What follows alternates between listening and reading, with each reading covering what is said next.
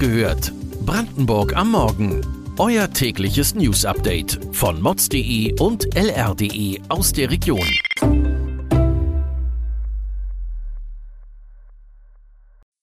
Guten Morgen an diesem 4. Oktober.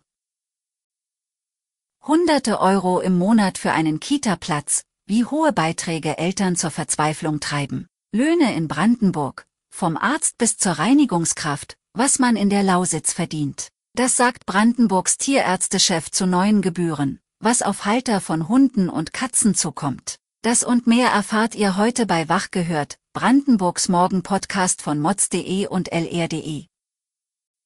Seit vielen Jahren sind die teilweise extrem hohen Kita-Beiträge in Brandenburg ein Dauerthema für die Eltern. Nicht selten müssen Mütter und Väter eine fünfstellige Summe pro Jahr für einen Kita-Platz berappen. Das ganze Thema hat noch einmal Fahrt aufgenommen, als das Land Berlin im Jahr 2018 den Kita-Besuch komplett kostenfrei machte. Bei der Befragung für den Familienkompass zeigte sich nun, wo die Unzufriedenheit über die Kita-Plätze besonders groß ist. Die Lausitz ist geprägt von Abwanderung. Selbst 30 Jahre nach der Wende werden Rückkehrwillige angesichts der geringen Löhne, die hier gezahlt werden, abgeschreckt. Brandenburg gehört zu den Schlusslichtern im Gehaltsranking. Doch wie viel Geld bekommt man in verschiedenen Berufen derzeit tatsächlich im Schnitt ausbezahlt? Ab dem 22. November 2022 tritt die bundesweit geltende neue Gebührenordnung für Tierärzte in Kraft. Die Tierärztegebührenordnung regelt die privatrechtlichen Entgelte für tierärztliche Leistungen. Das meiste wird nun teurer. Besonders für Tierhalter, die mit ihrem Budget gerade so über die Runden kommen, wird es eng. Martin Pehle, Tierarzt in Guben und Präsident der Tierärztekammer Brandenburg schätzt ein, ob Hund und Katze nun zum Luxus werden. Bleiben wir noch bei hohen Kosten und Preisen. Eine Familie aus Bad Liebenwerda hat sich aus Angst über die gestiegenen Kosten für Strom und Heizung mit einem Umzug beschäftigt. Raus aus der Wohnung in den kleinen Bungalow. Dass nun die umstrittene Gasumlage verworfen wurde, lässt sie aufatmen, aber nicht weniger vorsichtig sein.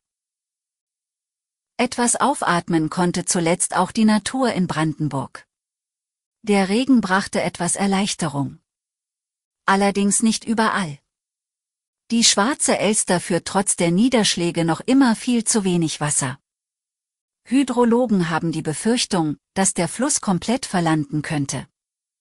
Eine Sprecherin des Umweltministeriums erläutert die Situation und wie der Fluss unterstützt wird.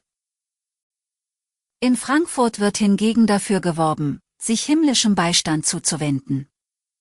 Einige Einwohner von Frankfurt dürften die jungen, formell gekleideten Männer mit den Umhängetaschen in den vergangenen Wochen gesehen haben. Es sind Missionare der Kirche Jesu Christi der Heiligen der letzten Tage. Diese ist nicht unumstritten und wird den Mormonen zugerechnet. Ein Experte erklärt, was es mit den Missionaren und der Religionsgemeinschaft auf sich hat.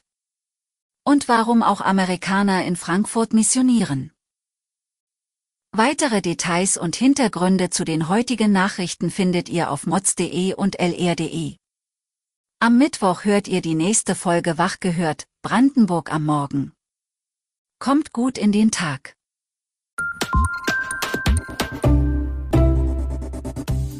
Wach gehört. Brandenburg am Morgen ist eine Produktion von mods.de und lr.de. Wir freuen uns auf euer Feedback per Mail an wachgehört.mods.de. Ihr findet uns auf allen bekannten Podcast-Plattformen. Abonniert uns für euer tägliches News-Update.